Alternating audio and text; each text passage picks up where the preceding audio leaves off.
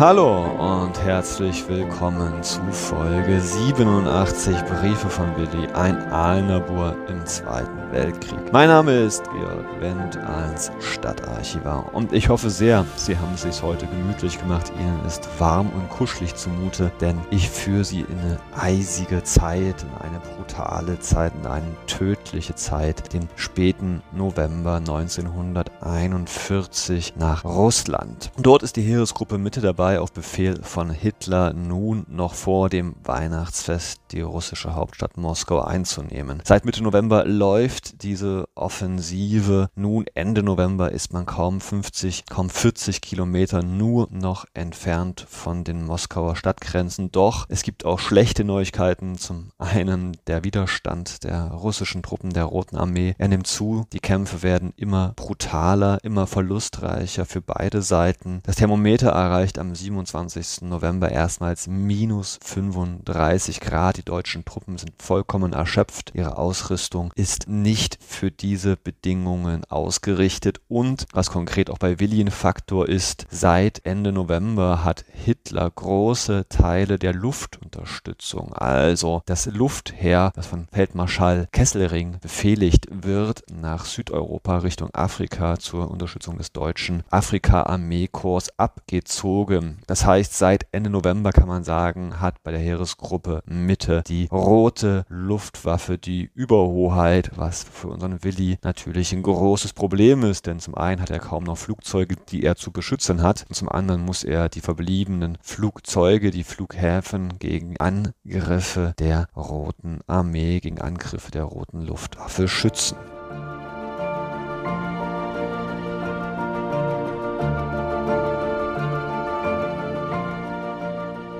Ich hoffe, Sie haben heute auch Zeit mitgebracht, denn heute werden drei Briefe vorgelesen vom 20., einen und zwei vom 27. November und, Überraschung, erstmals auch ein Brief, der eben nicht von Willi selbst geschrieben ist, sondern von seiner Mutter kommt, ebenfalls vom 27. November. Chronologisch richtig beginnen wir aber erstmal mit dem 20. November. Liebe Eltern, noch zehn Tage sind es bis zu meinem Geburtstag. In Klammern, liebe Hörerinnen, liebe Hörer, der 21. am 30. November. Und schon ist euer Geburtstagsbrief und die dazugehörenden Päckle da. Für den Brief habe ich mich bereits bedankt und nun kommen die Päckle dran. Aber Mutter, du bist ja so bescheiden und sagst, du willst mir eine kleine Freude machen. Wenn ich dir sagen könnte, wie riesengroß meine Freude über deinen beiden Päckle Nummer 27 und 28 ist. Gleichzeitig Gleichzeitig kam heute ein älteres, ebenso großes an, Nummer 25. Für alles, was ich erhalten habe, sage ich euch, liebe Eltern, meinen herzlichsten Dank. Eines der Päckle werde ich dann zu meinem Geburtstag aufheben, damit ich ja so richtig festlich ihn begehen kann. Auf Weihnachten nach Hause, das wäre zu schön. Aber liebe Eltern, vergesst nicht, dass es dieses Jahr wie letztes Mal viel wichtiger ist, dass in Deutschland keiner hungert und friert, dass die Kohlen- und Lebensmitteltransportzüge laufen, dass Millionen von deutschen Soldaten an Weihnachten gern daheim wären. Millionen müssen in Russland bleiben, selbst wenn sie schon seit fünf Monaten im Kampf stehen. Wir gönnen es vor allem unseren Kameraden von den Panzern, den Fliegern, den Pionieren und den Infanteristen, denn sie haben am meisten erlitten und ertragen. Von unserer Einheit dürfen wohl nur ganz wenige weg und da ist es für uns Jüngere klar, dass zuerst die Kameraden, die Familienväter sind, heim dürfen. Stellt euch eine Mutter vor, die mit ihren Buben und Mädeln daheim sitzt am Weihnachtsabend und die Hauptsache, der Vater ist nicht da. Weihnachten ist doch für die Kinder am schönsten. Liebe Eltern, wenn Onkel Paul zu euch kommt, vielleicht auch Babette, und ihr sitzt dann unterm Tannenbaum, dann fehle ich euch sicher auch. Aber ihr werdet dann doch auch mit frohen Augen an mich denken, weil ihr wisst, dass ich im kommenden Jahr bestimmt bald bei euch sein werde.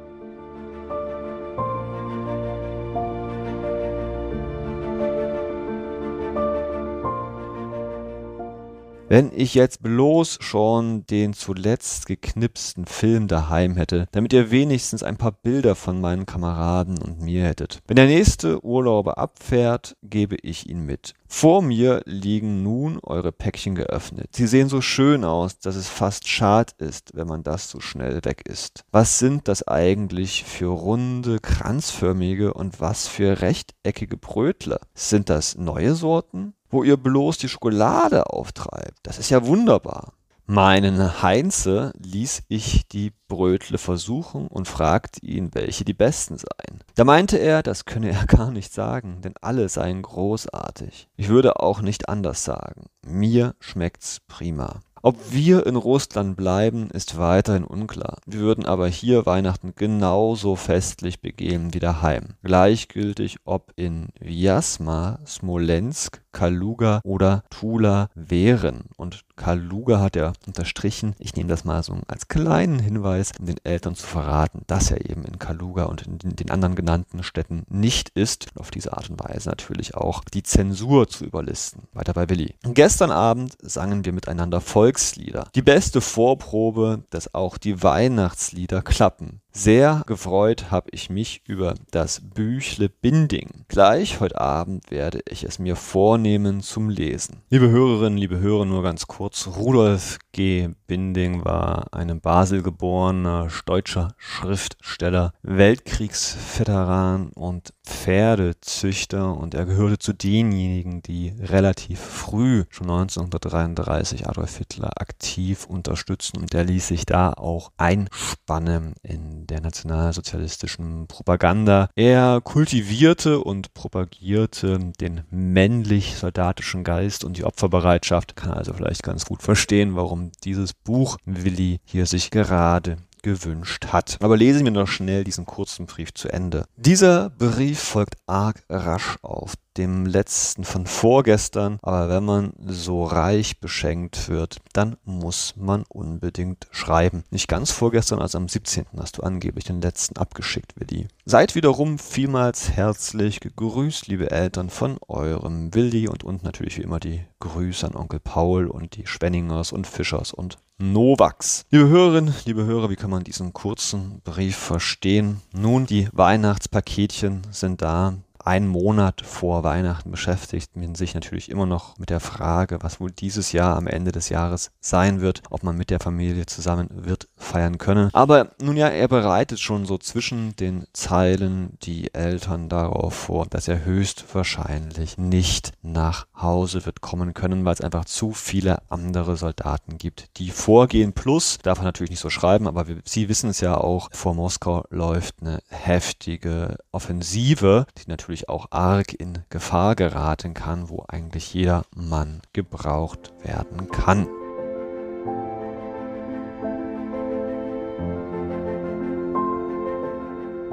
Und damit, liebe Hörerinnen, liebe Hörer, schauen wir heute auf den zweiten und letzten Brief in dieser Folge von Willi am 27. November 41 aus Russland, also eine satte Woche später. Sie erinnern sich, dieser kälteste Tag überhaupt bislang an der Front der Heeresgruppe Mitte, minus 35 Grad werden an diesem Tag erreicht. Bereits vier Tage zuvor, am 23. November, hatte Feldmarschall von Bock dem OKW, dem Oberkommando der Wehrmacht, gemeldet, wie erschöpft seine Truppen sind und wie bedrohlich die Lage vor Ort ist. Jedoch erhielt sie vom OKW, vom Hitler, den Befehl, Zitat, mit letzten Kraftaufgebot die Offensive fortzusetzen. Man glaubte, dass man nun noch, Zitat, die letzte Bataillon der Russen, der Sowjets schlagen müsste, um Moskau erobern zu können. Ja, und in dieser nun schon fast verzweifelten Situation schreibt jetzt Willi am 27. November, meine lieben Eltern.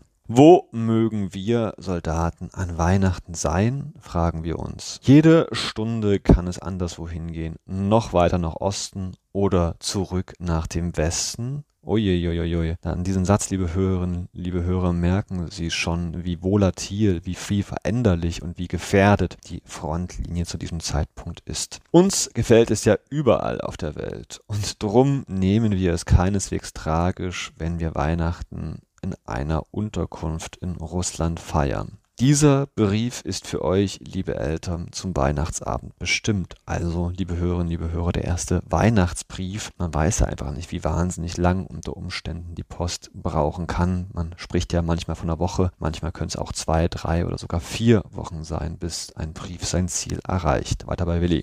Hoffentlich erhaltet ihr ihn rechtzeitig. Ich kann euch dieses Jahr sonst nichts unterm Baum legen. Ich kann euch nur sagen, dass ich in diesem Fall wie noch an keinem an euch denken werde. Seit den Tagen, an denen wir uns zum letzten Mal sahen, habe ich vieles erlebt, was den Menschen grundlegend umändert. Liebe Hörerinnen, liebe Hörer, das war ja im Frühjahr 41, Sie erinnern sich vielleicht noch dunkel. Es ist keiner unter uns, der sich nicht wünschen würde, einmal wieder daheim zu sein. Aber wir haben alle ein tiefes Verständnis dafür gewonnen, dass es notwendig ist, dass deutsche Männer auf fernen und schweren Posten die Interessen des Reiches wahren. Hier im Osten sind zwei Welten aneinander geraten und wir sind daran, die andere Welt zu überwinden. An den letzten beiden Tagen haben wir gebaut. Wir errichteten eine gemütliche Ecke mit einem Tisch, zimmerten Schränke und Regale, verkleideten alle Wände. Von halb sieben bis vier Uhr, solange es Tag war, arbeiteten wir.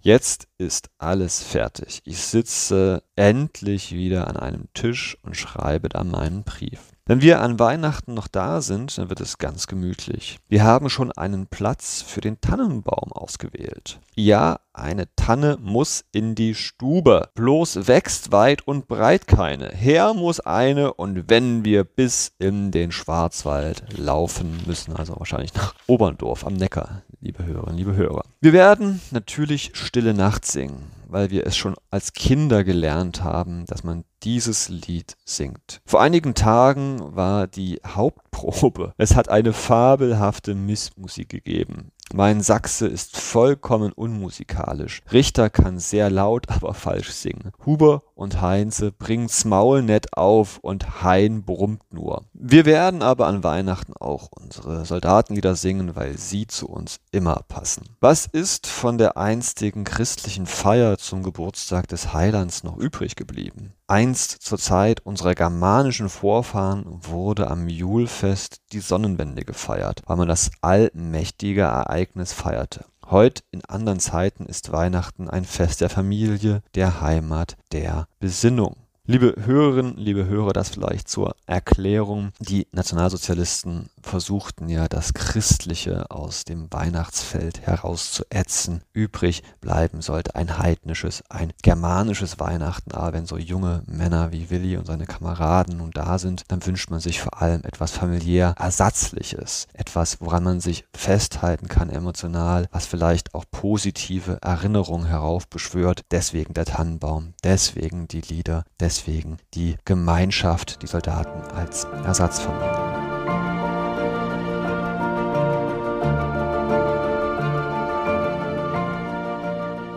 Weiter bei Willi.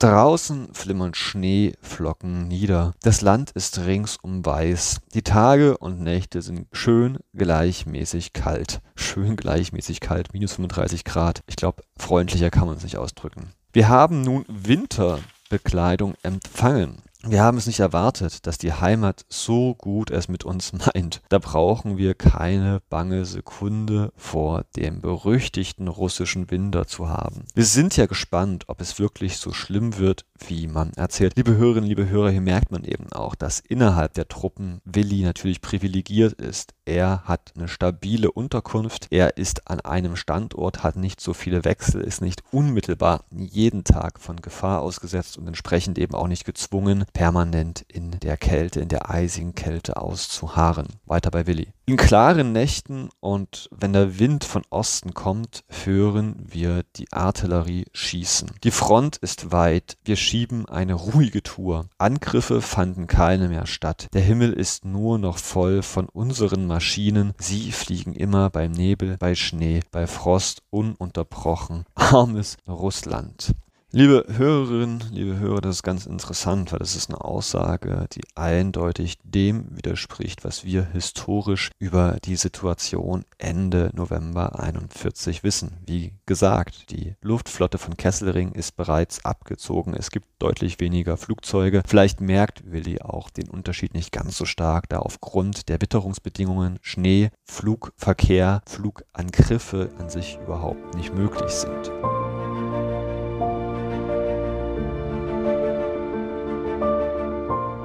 Weiter bei Willi. Nach längerer Unterbrechung kam wieder Post. Ich erhielt einen Brief von euch, eine Zeitung und drei Päckchen, Nummer 26, 29 und 30. Vielen, vielen Dank für alles. Liebe Mutter, du brauchst gar nicht besorgt um mich sein. Mir geht's gut und ich bin gesund. Seit 22. Juni war ich keine Stunde krank. Nicht mal meinen üblichen Winterschnupfen bekam ich. Wir sind so gekleidet, dass wir nie frieren können. Unsere Unterkünfte können so geheizt werden, dass wir selbst bei größter Kälte warm es bekommen. Jetzt gerade hat Sachse so viele Scheite aufgelegt, dass ich schwitze und die Ärmel hinaufgekrempelt habe. Mit Zeitungen sind wir augenblicklich gut versorgt, bloß der Radio geht ab, Musik fehlt uns bestimmt. Vielleicht habt ihr mir noch einen warmen Schal. Das ist das Einzige, was ich noch brauchen kann. Nun hat Mutter den neuen Italienischkurs mitgemacht. Ich hätte ihr sehr dazu geraten, denn wenn man schon Sprachen lernt, dann nicht etwa jeder einen bissel, sondern einen richtig. Russisch kann ich nur ganz wenige Brocken. Also zum Beispiel, dass Wuschis Läuse sind. Das habe ich als erstes Wort gelernt. Ich habe aber keine. Den Film Annelie würde ich bestimmt gern ansehen.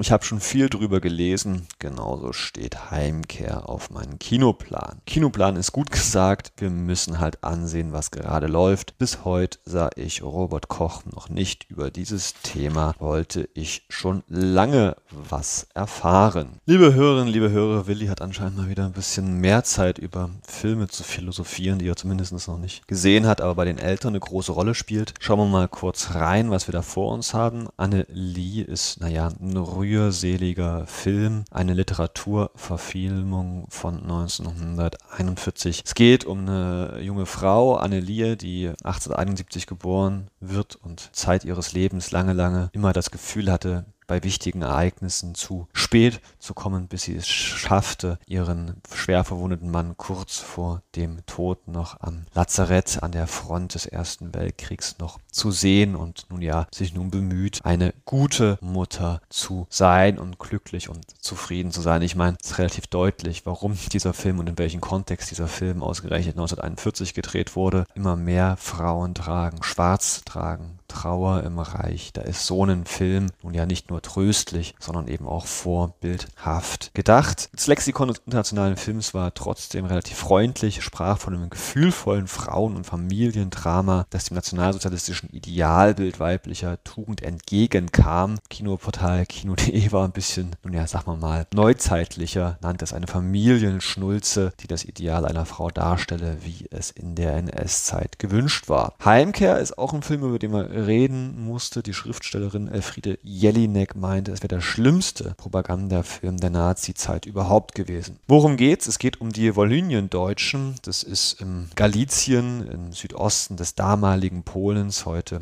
Ukraine gelegen, eine nun ja volksdeutsche Minderheit, die in dem Film dargestellt wird. Es geht um die 30er Jahre und um die vermeintliche Unterdrückung dieser Minderheit durch die polnische Regierung, die zu Beginn des Zweiten Weltkrieges dann auch so zu brutalen, massakerartigen Übergriffen geführt hätte. In dem Film wird das zumindest so dargestellt. Sie wissen ja, das hatten wir schon 1939, also in den Briefen von Willi 1939 besprochen, dass die meisten Übergriffe, die blutigsten sowieso alle erst deutlich nach Kriegsbeginn gegen Deutsche durchgeführt worden sind. In den Film natürlich rettet die deutsche Wehrmacht in letzter Sekunde die Volynien-Deutschen, die von den polnischen Soldaten massakriert werden sollen. Zum geschichtlichen Kontext vielleicht ganz interessant ist, dass diese Volynien-Deutschen dann nach Weihnachten 39 von ihrer Heimat, auch von den Deutschen, umgesiedelt werden mussten in den sogenannten Wartegau bei Posen. Wieso, weshalb, warum? Sie wissen ja, zu dem Zeitpunkt herrschte noch Frieden zwischen Deutschland und der Sowjetunion und man hat ja vereinbart, dass der östliche Teil Polens, wozu das Volynien-deutsche Minderheitengebiet gehörte, an die Sowjetunion fiel und heim ins Reich. Das war die Parole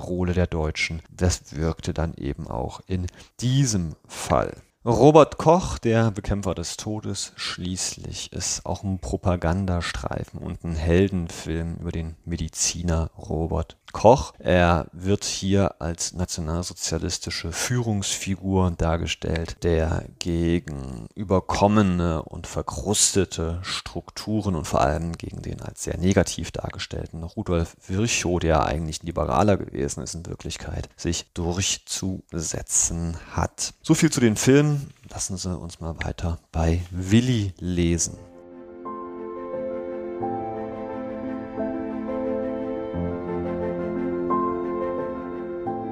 Der arme Onkel Paul muss schon wieder ins Krankenhaus. Ich wünsche ihm alles Gute und dass er bald ganz wiederhergestellt wird. Von Heidenheim erhielt ich wieder ein Päckchen und eine Karte zum Geburtstag. Einige kleine Wünsche muss ich heute noch einfügen. Zahnpasta, schwarze Schuhcreme und Rasierklingen kann ich brauchen. Ob Mutter wirklich so rundlich aussieht, wie man sich unter rundlich es vorstellt, bezweifle ich. Das dürfte doch leicht übertrieben sein. Mir sind viele Haare ausgegangen. Ihr werdet staunen, wenn ich mal heimkomme, wo mein schöner Pelz geblieben ist. Da ist wieder dieses Thema Haarausfall. Ich möchte heute so gern noch viel schreiben, aber ich bin ordentlich müd und die rechten Gedanken wollen mir nicht aufkommen. In einigen Tagen schreibe ich dann auch einen zweiten Festtagsbrief.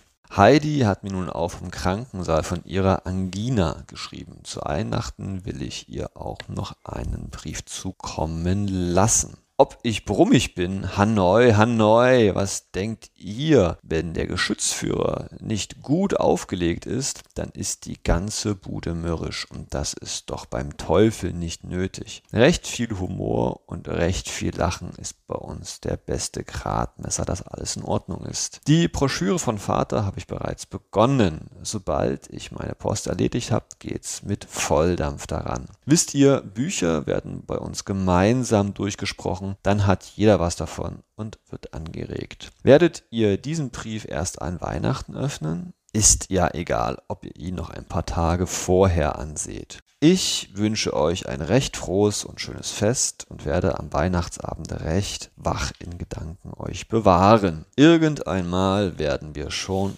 wieder gemeinsam unterm Lichterbaum sitzen und wenn es erst in ein paar Jahren ist. Wir Soldaten werden das Fest gleich innig begehen, wie wir es seit Kindertagen gewohnt sind. Wir werden mit freudigen Augen die leuchtenden Kerzen beschauen und den grünen heimatlichen Baum. So werden auch diese Tage für uns frohe sein. Nun lege ich mich schlafen und wünsche auch euch, liebe Eltern, gute Ruhe. Von Herzen grüßt euch euer Willi.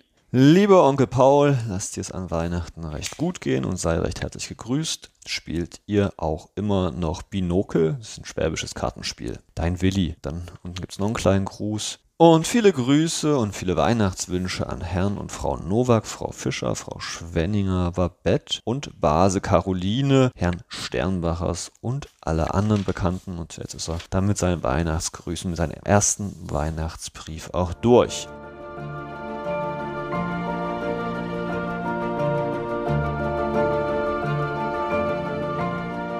So, dann springen wir mal ein paar tausend Kilometer nach Westen, nach Aalen an jenen Tag am 27. November 1941 und schauen uns doch mal an, was Clara Klump schreibt. Sie erinnern sich, seine Mutter auch sehr sportlich, auch sehr lebenslustig, aber immer wieder von kleineren Hämorrhoiden Anfällen geplagt und in großer Sorge und Liebe zu ihrem Sohn. Mein lieber Willi, schreibt sie, nun ist wieder mal ein Nachzügler bei uns eingetroffen. Dein Brief vom 29. Oktober kam gestern bei uns an. Also jetzt fast einen Monat gedauert. Während wir deinen Brief vom 9.11. schon am 15.11. hatten. Nur sechs Tage. Unterdessen ist nun auch dein Kamerad bei mir gewesen. Nun, ich habe ihn genügend ausgefragt und ehe er wegfährt, will er nochmals bei uns vorbeischauen. Vater ging am letzten Freitag nach Lauchheim ins Krankenhaus. Er wurde am selben Tag noch geschnitten und ist einige Tage dort geblieben. Gestern ist er nun wieder heimgekommen.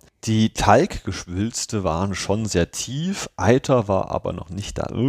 Teiggeschwülste. Wenn du mal kommst, siehst du ihn in alter Schönheit. Die Schwestern haben in Lauchhain an ihm gesagt, er hätte abgenommen. Ja, hab ich gesagt, einige Gramm um die Geschwülste. Ich habe eine große Enttäuschung erlebt. Letzten Freitagabend kam Frau Burger an und frug mich, ob ich Lust hätte, mit ihr nach Agram, also nach Zagreb, Kroatien zu fahren. Wir müssen dort Slowenen abholen, die ins Kloster nach Neresheim in zwei Sonderzügen kämen. Liebe Hörerinnen, liebe Hörer, vielleicht zu Ihrer Information, das sind eben auch Volksdeutsche in Anführungsstrichen, also Slowenen, die man da aus der Untergrein heim ins Reich holen wollte. Das Kloster Neresheim, bekannt für die Klosterkirche von Balthasar Neumann gestaltet, die wurde damals genutzt, heute würde man sagen, vielleicht als Erstaufnahmelager. Und Sie wissen ja, die Clara Klump war für das Deutsche Rote Kreuz an solchen Aufgaben auch beteiligt. Wenn Sie das interessiert zu dem Thema, hat Martin Grasmannsdorf einen schönen Aufsatz im Aalener Jahrbuch online geschrieben, den ich Ihnen unten in die Kommentare mit verlinke. In jedem Zug sollte eine Helferin sein. Nun habe ich erst mit Vater telefoniert, dann zugesagt und dabei erfahren, dass die Fahrt über Wien nach Reitenburg bei Akram geht. Reitenburg, das ist Ortsteil von Johannsbüschel, Iwagna Gorica in der Nähe von Zagreb. Weiter bei Clara Klump das war die erste Enttäuschung, denn Agram hätte ich schon gern gesehen, also Zagreb. Nun habe ich am Sonntag den ganzen Tag gebacken. Um 5 Uhr ging ich zu Frau Nowak, die mich für den Abend eingeladen hatten. Am Montagmorgen habe ich wieder Brötle gebacken. Mittags kam Tante Minna. Am Dienstag habe ich von 7 Uhr früh an wieder Brötle gemacht, gewaschen, Uniform etc., bis ich so schlimme Kreuzschmerzen hatte, dass ich nicht mehr schlafen konnte. Ich wollte aber meine Weihnachtspäckchen alle zur Post geben, ehe ich abfuhr. Nun, da ich alles fertig hatte, telefonierte ich mit Frau Burger am Mittwochmorgen, dass ein Telegramm ins Lager nach Neresheim gekommen sei. Das Sanitätspersonal komme von Jugoslawien mit und wir müssten am Donnerstag nicht abreisen. Nun habe ich mich umsonst tagelang abgehetzt und vor allem habe ich mich auf die Reise gefreut. Du weißt ja, dass ich mit besonderer Vorliebe reise. Ja, so ganz in Gedanken habe ich die Reise schon gemacht, habe mir ausgemalt, wie ich mich mit den Leuten auch unterhalten kann und so einiges erfahre. Doch jetzt ist alles aus.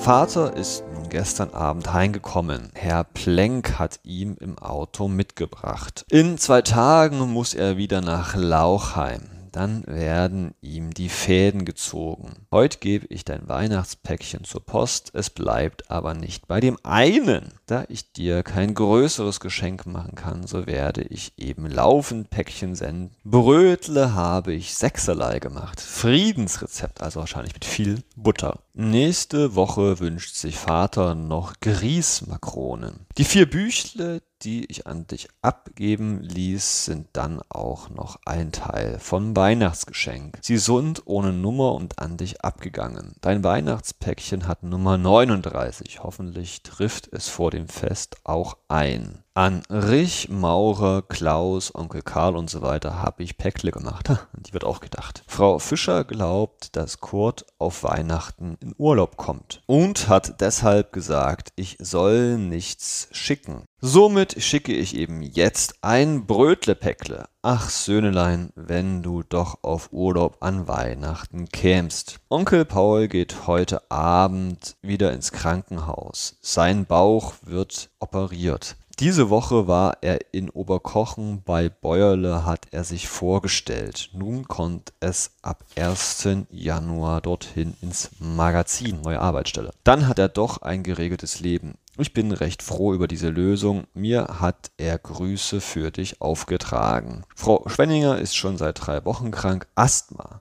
Am Montag will sie die Arbeit wieder bei mir aufnehmen. Aha, liebe Hörerinnen, liebe Hörer, Frau Schwenninger scheint so eine Art Haushaltshilfe zu sein. Jetzt wissen wir es endlich. Mein Rote Kreuz-Kurs geht am Montag zu Ende, dann habe ich aber auch es wieder leichter. Es waren aber sehr nette Leute dabei. Die Wirtin vom Schwarzen Lamm meinte, ich hätte Lehrerin werden sollen. Ich hätte es verstanden. So, Sohnelein, jetzt weißt du wieder mal alles, was ich tut. Der Italienischkurs ging noch nicht an. Lass es dir nun gut gehen und denke, dass alles mal ein Ende nimmt, auch dieser Krieg. Alles Gute und auch lieben Gruß, deine Mutter. Vater ist im Geschäft, er lässt dich grüßen. Den nächsten Brief will er schreiben. Liebe Hörerinnen, liebe Hörer, damit geht nicht nur der erste Brief von Clara Klump, den wir hier gemeinsam gelesen haben, zu Ende. Damit geht auch die längste Folge, glaube ich, überhaupt zu Ende, die ich bei Briefe für Willi eingesprochen habe. Es ist nun ja eine schon fast adventliche Folge geworden, jetzt hier Ende November. Man stellt sich darauf ein, dass die Briefe eben wahrscheinlich erst zu Weihnachten geöffnet werden können von der jeweiligen Seite und entsprechend ist man schon sehr in dem Gefühl drin. Gleichzeitig fällt es mir schwer, mir vorzustellen, wie es ist, da im Russland bei minus 35 Grad überhaupt in eine Festtagsstimmung zu kommen, wo das Sterben und das Kämpfen doch so nah ist. Liebe Hörerinnen, liebe Hörer, bleiben Sie gesund. Hoffentlich ist bald wieder Normalität bei uns auch angesagt. Ich bin, ich bleibe, Ihr Georg Wendt aus Aalen. Tschüss und auf Wiederhören.